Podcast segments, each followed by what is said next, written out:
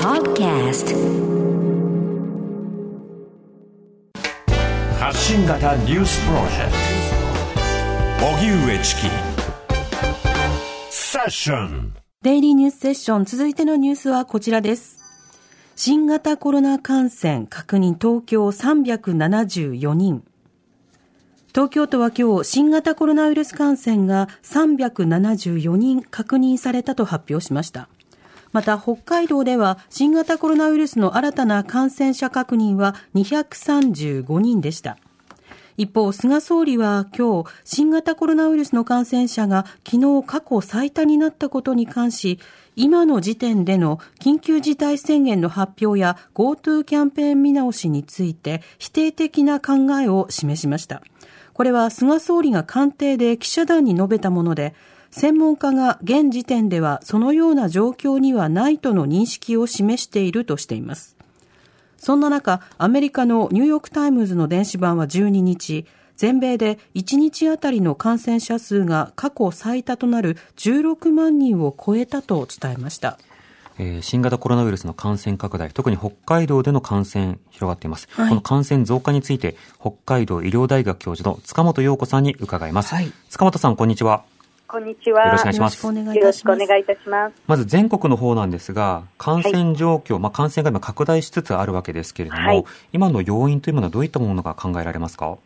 多分それぞれの地域で、それぞれの多分要因というのはあるかと思うんですけれども、はい、北海道に関して言うとですね、えー、やはりこの寒さとこの湿度が下がってきたということが大きく影響していると思います。うん、なるほど。寒さと湿度というものは、これは具体的にどういった影響をもたらすんでしょうか？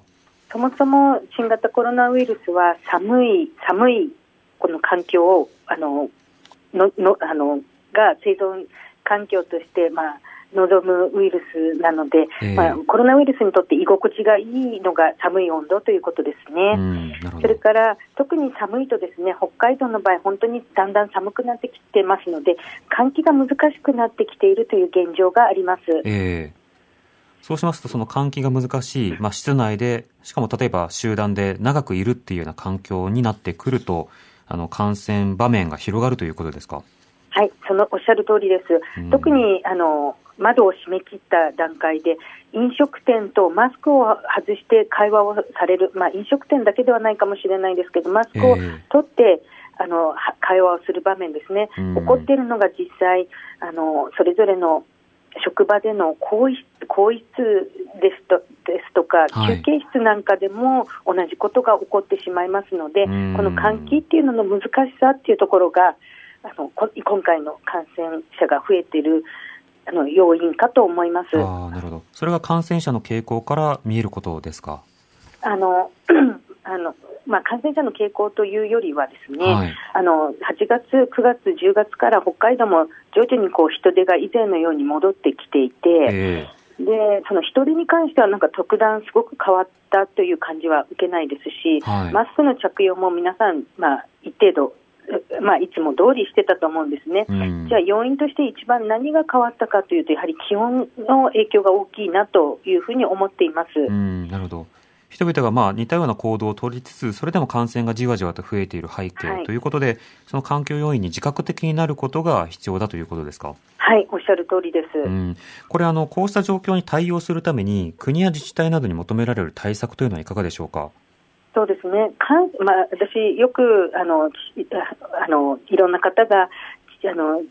地方自治体とか自治体とかが対策が遅いっていうことを言われおっしゃるんですけど、えー、そもそも感染が増えたのは自治体のせいだとは思ってないんですね、はい、私たち一人一人の行動ですので、えー、自治体の方はやはり医療体制の構築ですとか、検査体制の構築っていうところで、やはり感染者を減らすためには、私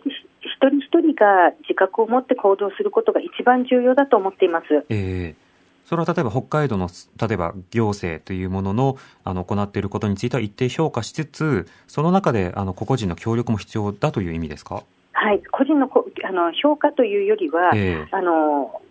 当事者の意識を持つことが大事で、感染者が増えちゃった大変ではなくて、えー、なぜ感染者が増えたのか、どういう場面で感染者が増えたかっていうところを、一人一人があの認識する。で、そのためには行政はどういう場面で感染が起きているかということのコミュニケーションを皆さんと取ることが大事だと思います、うん、ある意味、そのコロナ慣れのように、まあ、そろそろここではマスク外そうとか、そうしたようなあの態度の変化みたいなものはいかがでしょうか？特に私、実際はそれは感じていないんですね、はい、本当に皆さん、マスクを気をつけてますし、まあ、常に一定度マスクをこうしない方っていうのは、一定度はいらっしゃるとは思うんですけれど、えー、それが特段このところ変わったとかっていうのはないとは思います。うん。この会合の例えば件数を重ねるとか、そうしたようなことはいかがですか？そうですね、会合に関しては、まあ、特に飲食等に関しては、はい、やはり回数が増えてるんではないかなっていうのは、人手を見てても思いますので、うん、その点は注意が必要だと思うんですが、えー、会合でもあのよく、まあ、政府の方でもあの自治体の首長の方でもおっしゃるんですけど、えー、食事をししてる際はお話ししないで、食事終わった後マスクをって言うんですけど、はい、なかなかそれって難しい、本当に人間のこう今までの行動とは全く違う行動を取らなくちゃいけないっていうところの難しさというのがあるんだと思います。ななので、そのためにそれをやめる、やめろ、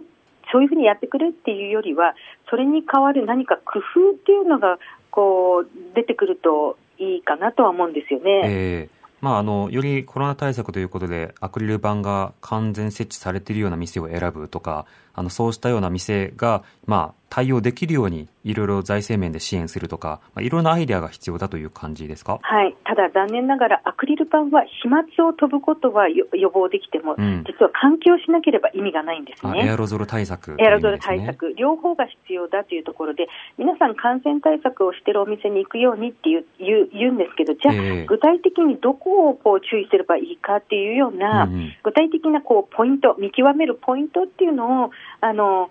自治体も含めあの伝えていかなくてはいけないとは思います、うん、なるほど、そのポイントは特にどういったところですか？飲食店に関してだったと、その飛沫ですね、まあ、アクリル板ではなくても距離が取れれば、えー、あの飛沫対策としては、1から2メートルの距離があれば飛沫は飛ばない、はい、それから換気ですね。1、1時間に1回程度の換気をする、それから皆さん、あの店員の方たちは、スタッフの方たちはマスクの着用の徹底、えー、手洗いの徹底だと思います。うんそうしたのそのこと自体が、まあ、あの広く知られること、まあ、その啓発、情報共有ということと、あと後押し、このあたりが一つの、まあ、政策課題にもなりそうですね、まあ、なるほど、それはおっしゃる通りだとは思います。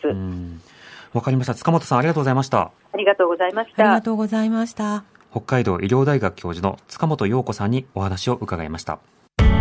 発信型ニュースプロジェクト TBS ラディオ905-954おぎゅうえちき